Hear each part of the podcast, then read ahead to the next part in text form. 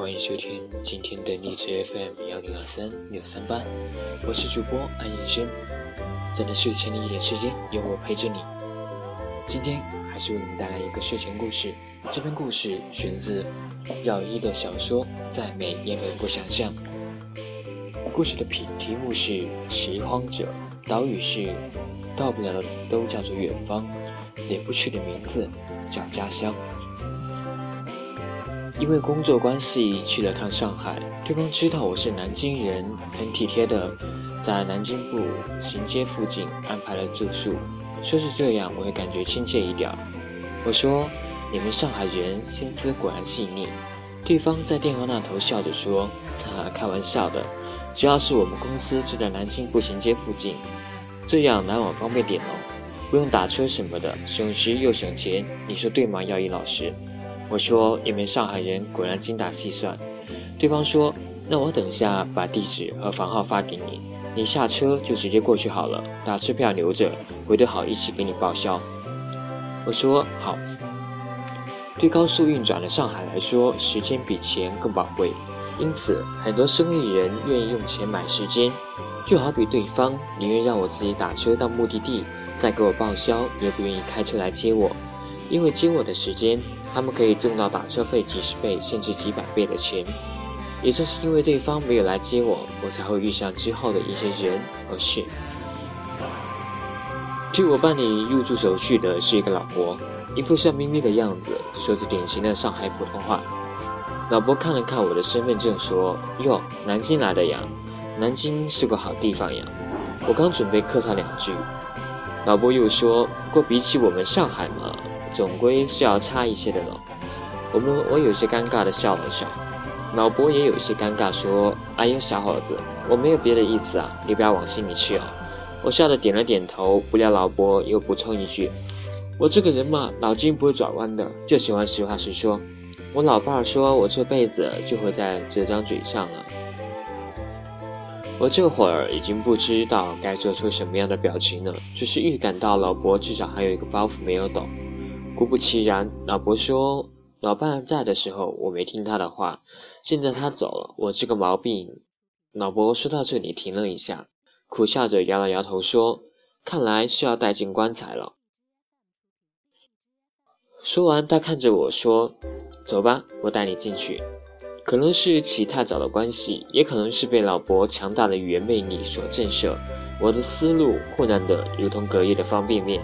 一个愚蠢的问题脱口而出：“带我进棺材。”老伯一下子愣住了，就大笑起来说：“哈哈哈，看不出来呀，小伙子，你这个人蛮幽默的嘛。”幽默在老伯面前，我哪敢自认幽默呀？不知道老伯有没有玩微博？如果玩的话，应该会是个很红的段子手。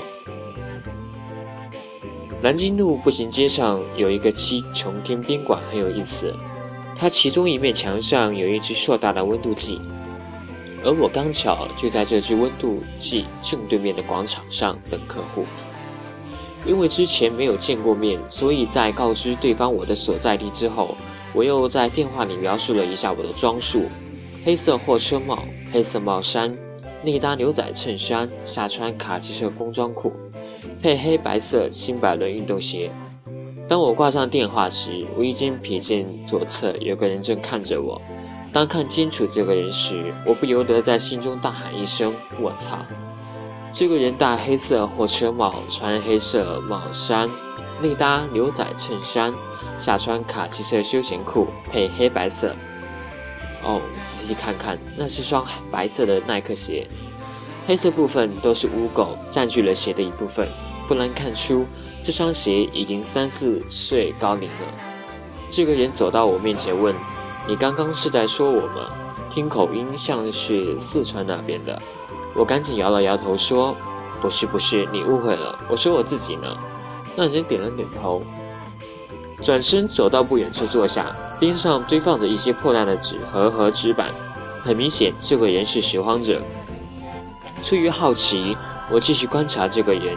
我总觉得他和一般的拾荒者有点不同，至于哪里不同，我说不出来，完全是直觉。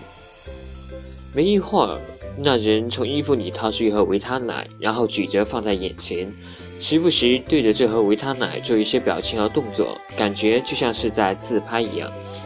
我又仔细观察了一会儿，的确，他就是在自拍，因为他时不时会把拿着维他奶的手收回来，用另一只手的手指在盒子表面划过，估计是在看刚刚拍的照片。这时，不远处来了一对乞讨的母子。母亲推着轮椅，儿子坐在轮椅上，准确的说是瘫坐在轮椅上，就像霍金那样，头稍稍往后，几乎是靠轮椅背支撑着的。母亲推着儿子挨个儿乞讨过来，大多数人都或多或少会给些钱。当他们来到那个拾荒者面前的时候，母亲没有停留，而是直接向我这里走来。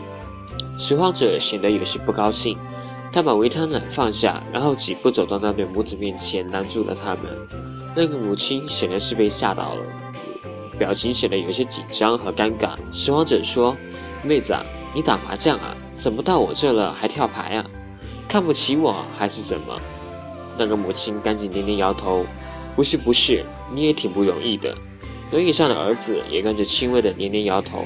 含混不清的说着些什么，应该同样是辩解的话吧。拾荒者从口袋里掏出几张皱巴巴的钱，放到那个儿子的腿上，说：“好好听你妈妈的话，长大了要孝顺她，知道不？”儿子微微点头，含混地说：“知道。”那个母亲还想上前说些什么，我起身走到他们面前，也掏出些钱，连同刚刚拾荒者给的钱一起交到那个母亲手里，说。阿姨，什么都别说了，走吧。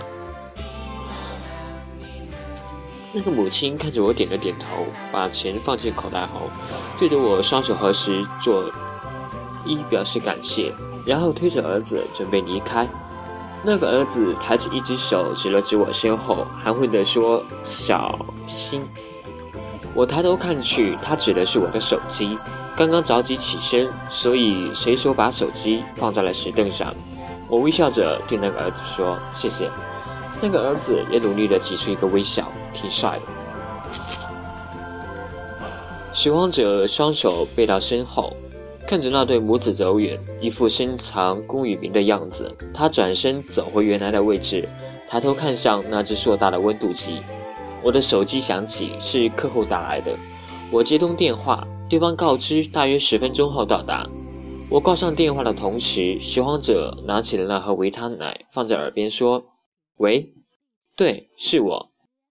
哦，没什么事，我就是问一下，你们这个温度准的吧？哦，好的，好的，谢谢啊。不用不用，我改天过来好了。这里还有个会要开，先挂了。好。”拾荒者说完，把维他奶放下，按了一下盒子表面，然后又拨了一下，再次放到耳边说：“喂，妈，今天晚上要降温了，你不要出去了。我赚了很多钱的，明天一早寄给你。”哎呀，你听话嘛，不要出去了，太辛苦了，这就对了嘛。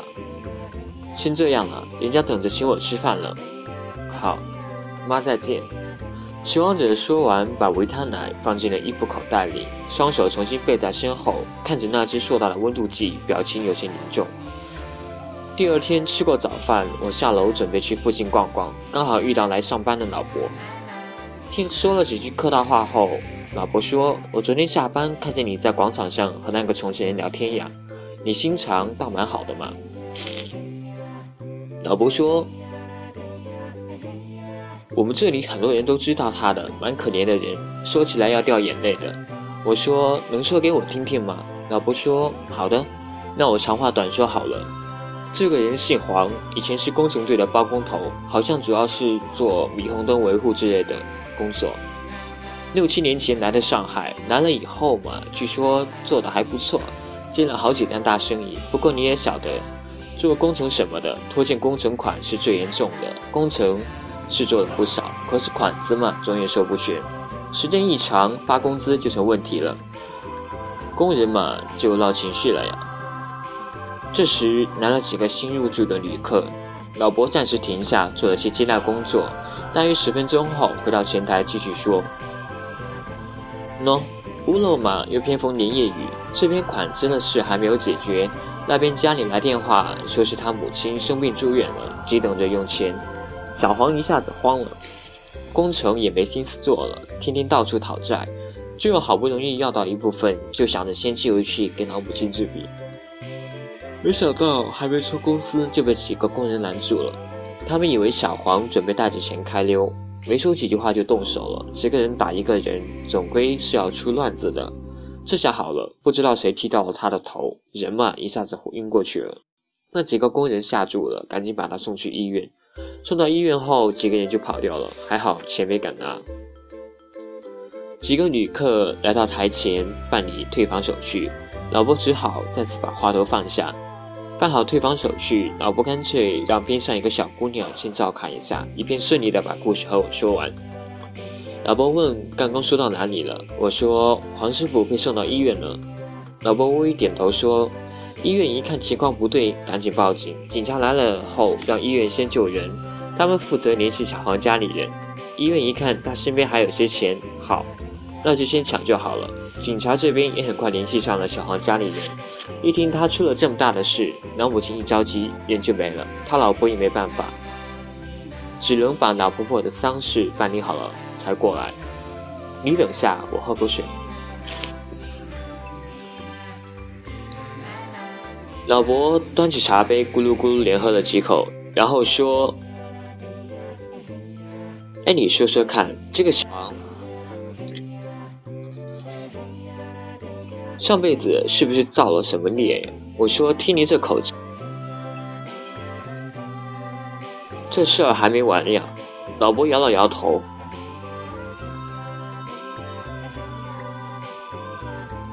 他老婆嘛，急急忙忙带着过来。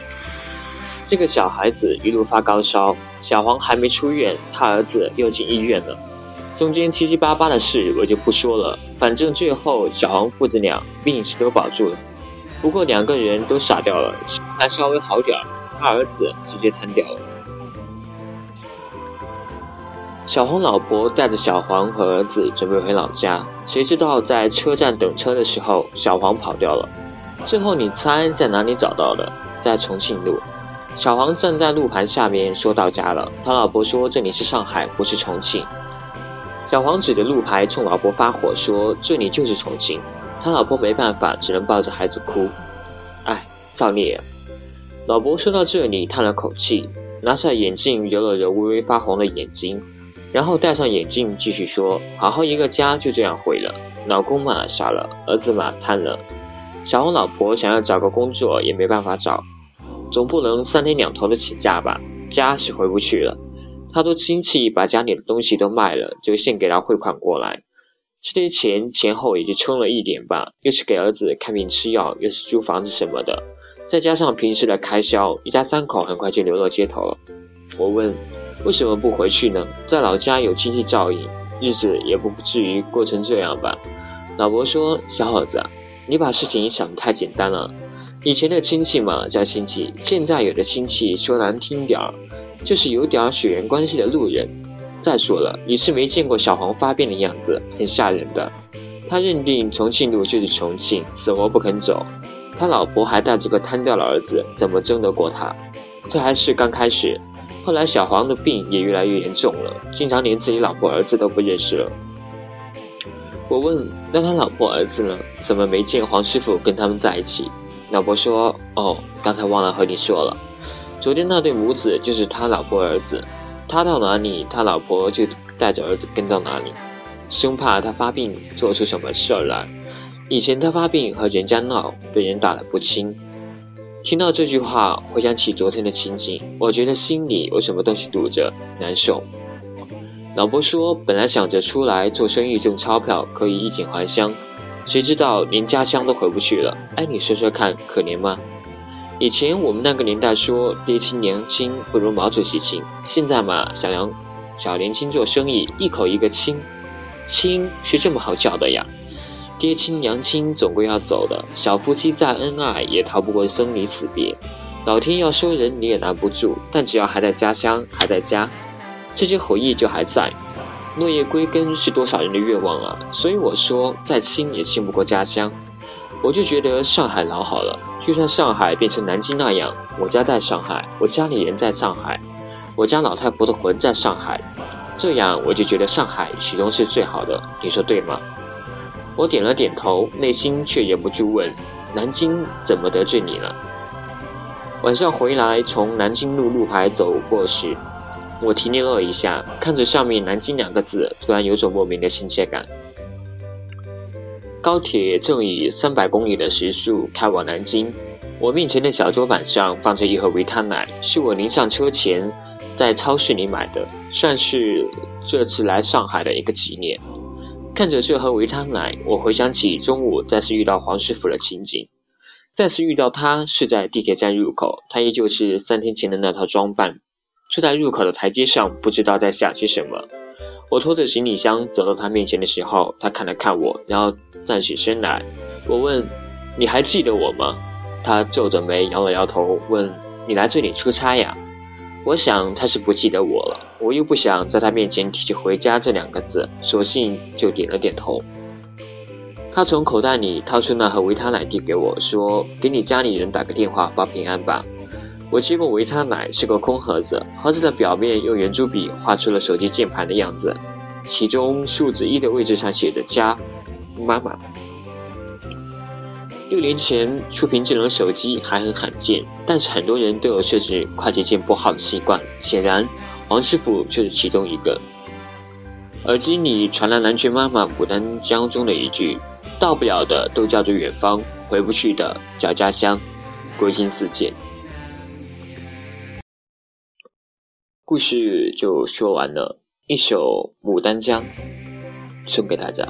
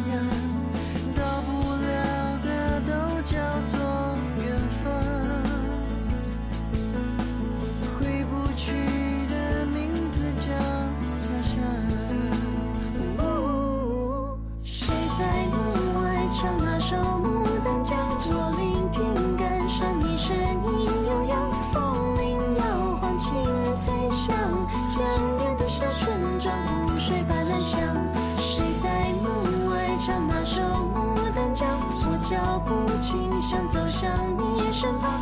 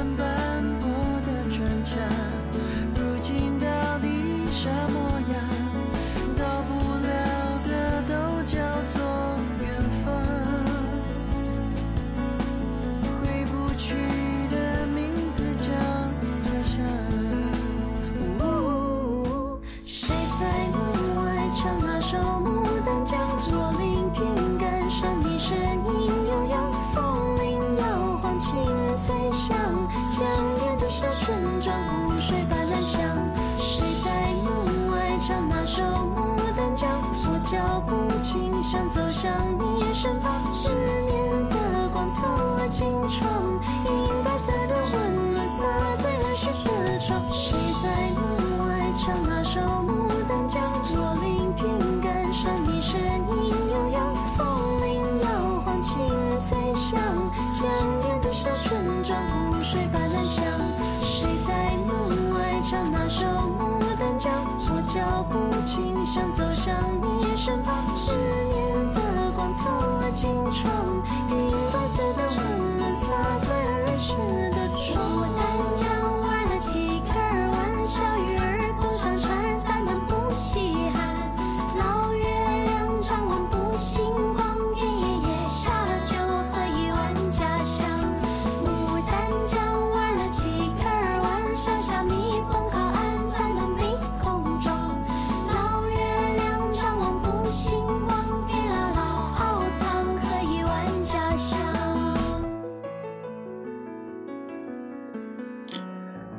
今天的节目就到这结束了。